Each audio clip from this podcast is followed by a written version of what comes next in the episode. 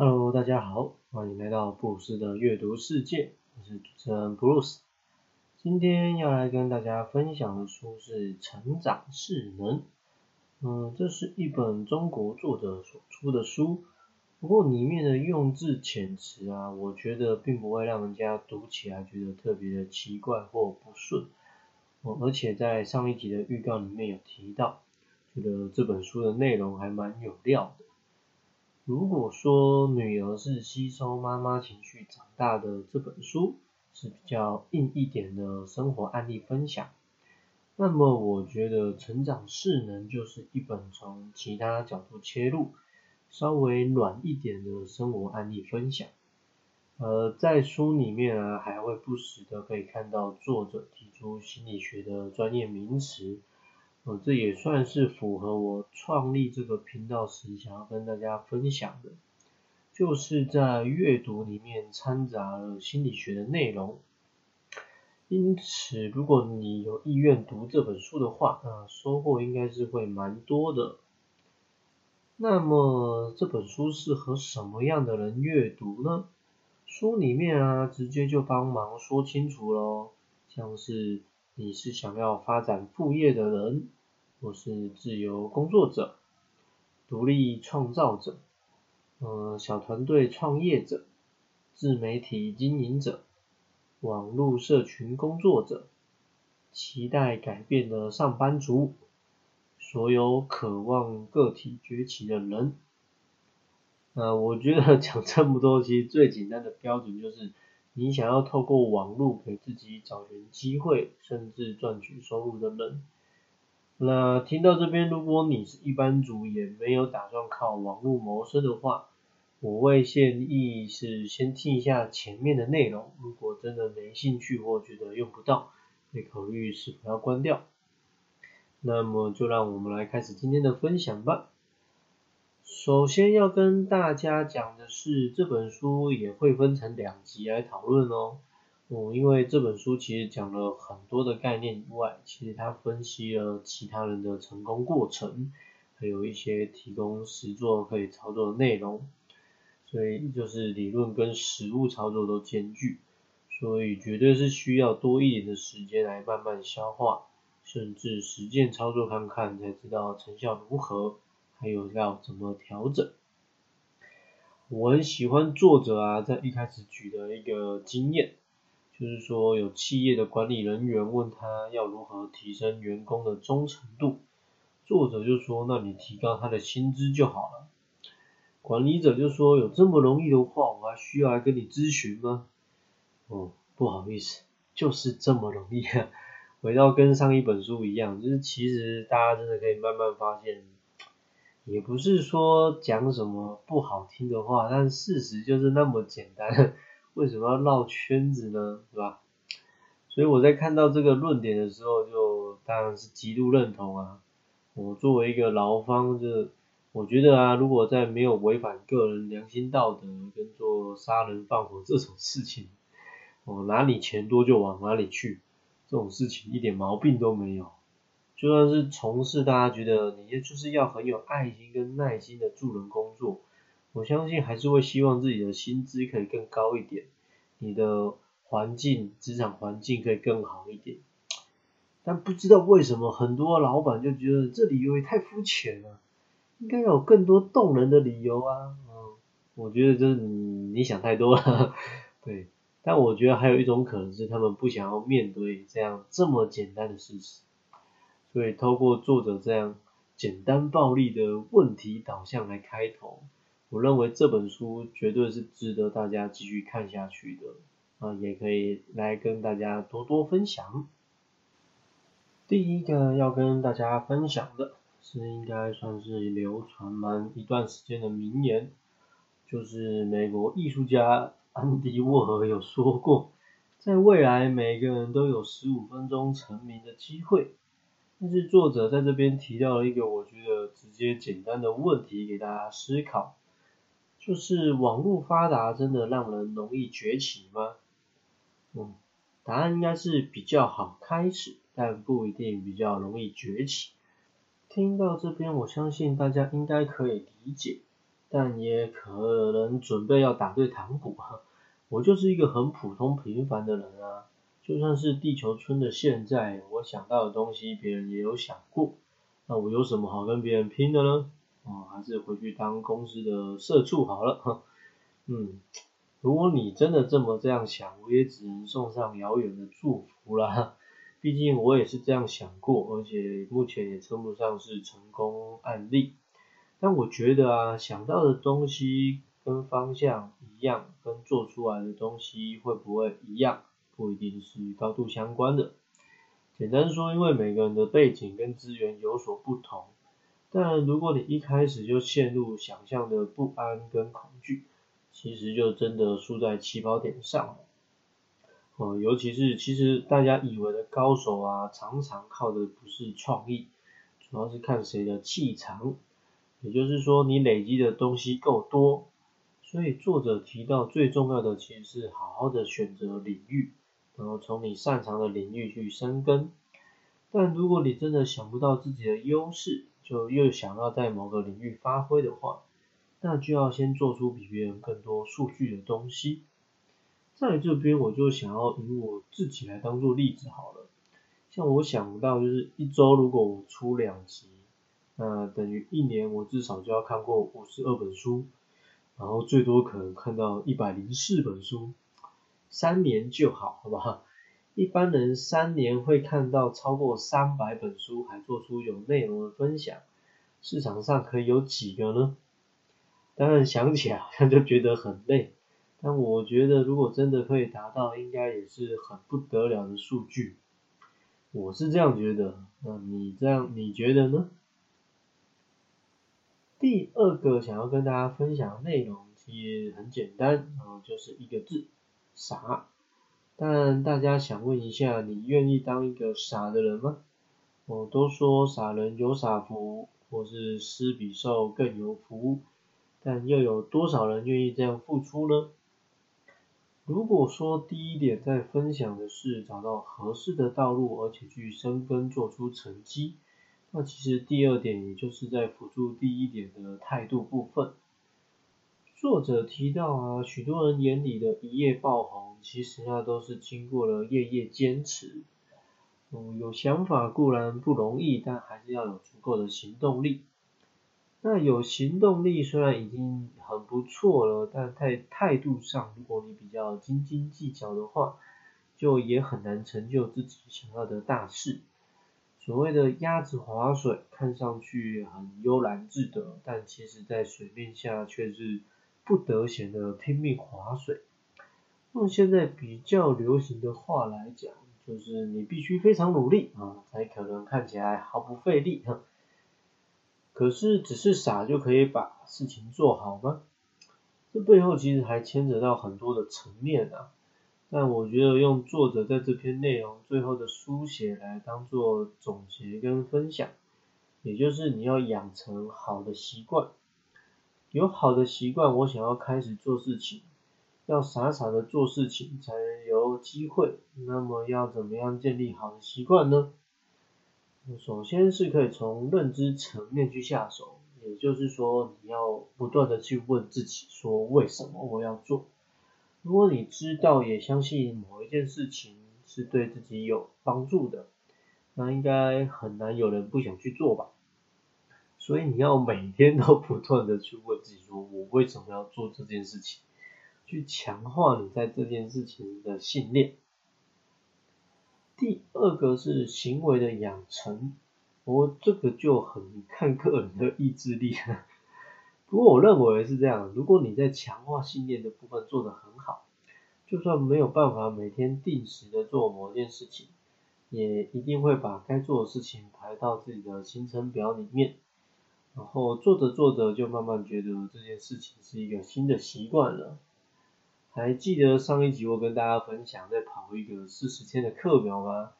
我我觉得虽然说我到最后好像没有养成习惯，但我真的是有每天的要把就是做一小时有氧运动这件事情排入我的既定行程里面。第三个是奖励，这个在我们的生命里其实应该是很熟悉的操作了，就是从小被长辈教导啦，或者是学校老师的教育，通常一定会带有里面所谓正增强的部分，也就是你做了什么样的事情，就可以得到比较你想要要的那种好的回馈。那长大后的我们呢，在经济上就算不怎么宽裕。偶尔吃点大餐或买买点礼物来犒赏自己，应该还是可以的。所以就算你不习惯，也不喜欢对别人大方，那至少不要对自己那么小气，对吧？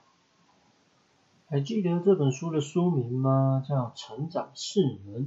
哦，也就是如果你的势能很高的人，应该就不太需要看这本书。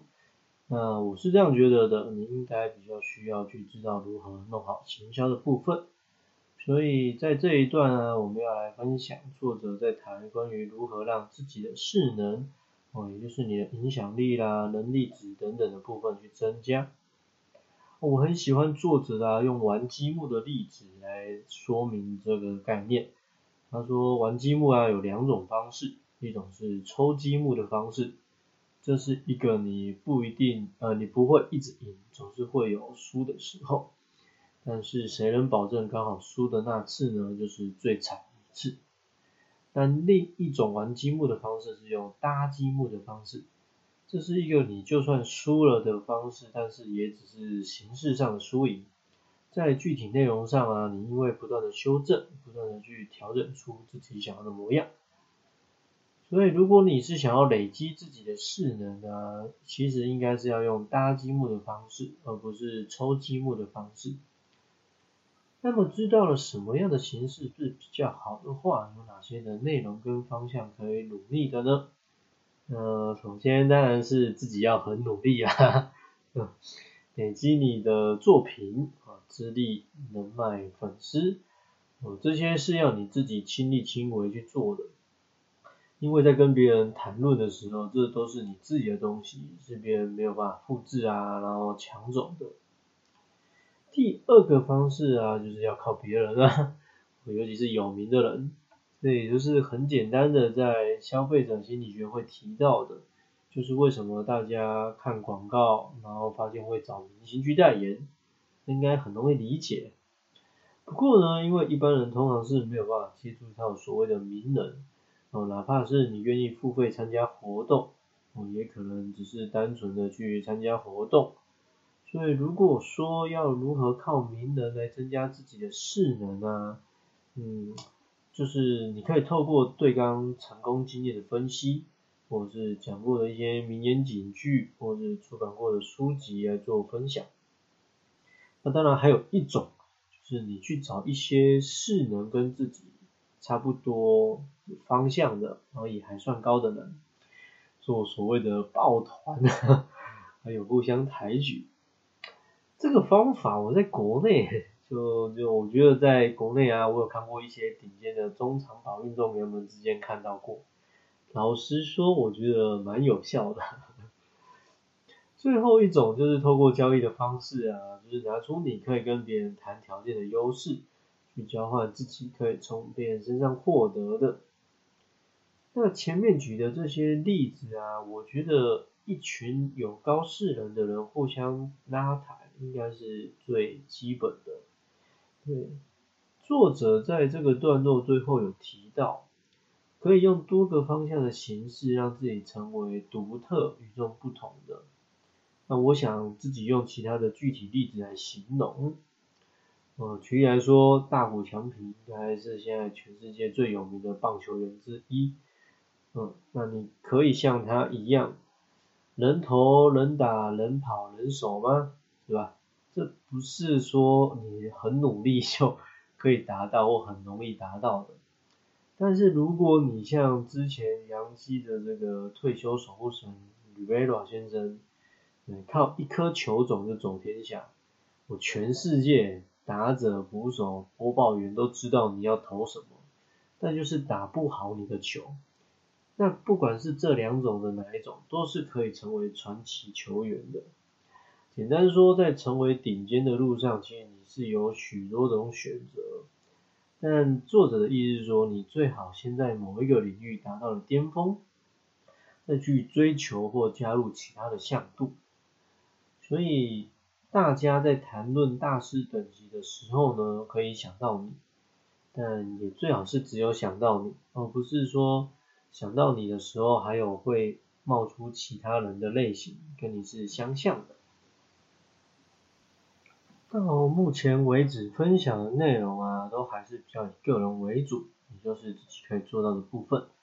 那慢慢的呢，在这本书里面会看到很多要跟别人必须搭上线的内容哦，所以在这边我要先说一下，如果你玩自媒体真的只是兴趣而已，也就是要找个地方表达自己，那我觉得听到这边应该差不多了哈，因为接下来的内容会有合作。包装、行销等等，那你是没有想要变现的人，听的意义可能就没有那么大。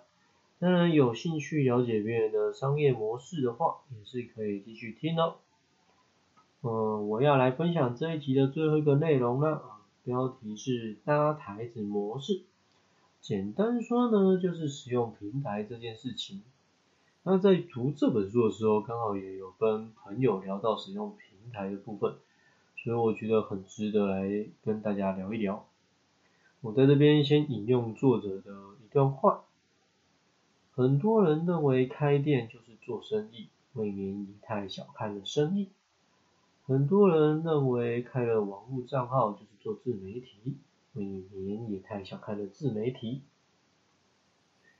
我认为这样想的人应该还是很多，哈，呃，没有这样想的人可能也有很多。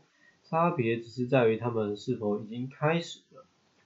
开始的人或许就比较会这样想，啊，还没开始的人就会停留比较还在尊重产业的阶段了。事实上啊，透过作者的分享跟剖析，我觉得如果你了解了产业的来龙去脉，并知道你自己的优势劣势，那么其实就很像在做实验。我知道你凑足了什么样的原物料。就大概有机会得到什么样的产呃成品哦，所以如果你是有心要走这条路的人，会建议在这个部分呢，好好的去把书本的内容读过，而且理解清楚。搭台子就是在讲关于平台的事情，那基本上一般人是很难有能力弄成一个大平台的。但如果你今天刚好是在比较小一点的城市，而你自己又具备比较独特的经验啊、优势等等。我觉得还是可以尝试看看的，而且我觉得有自己的平台最简单也是最棒的部分是选择权跟话语权是在你身上。这个听起来当然诱人，但绝对没有那么简单。只是说，即便是使用别人的平台，如果你的产品够优秀，或对市场的接纳度很高，呃，其实专心开发在产品上，我觉得也是一件很幸福的事呢。OK，这一集的内容就先到这边喽。哦，我觉得今天分享的内容应该也很够大家慢慢去思考跟研究一下自己。如果你有心想要做兼职，甚至跳出公司行号成为自由工作者的话，那么应该要从何开始？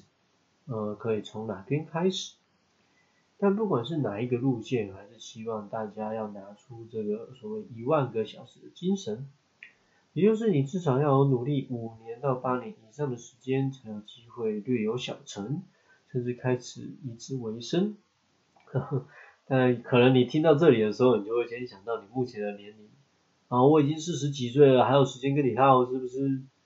啊，我已经五十岁了，这种年轻人的玩意我还跟得上吗？我这时候我想说的是。如果你到了四五十岁还没有累积任何的优势，那其实你应该人生的前半段过得还不错，嗯，轻松写意这样。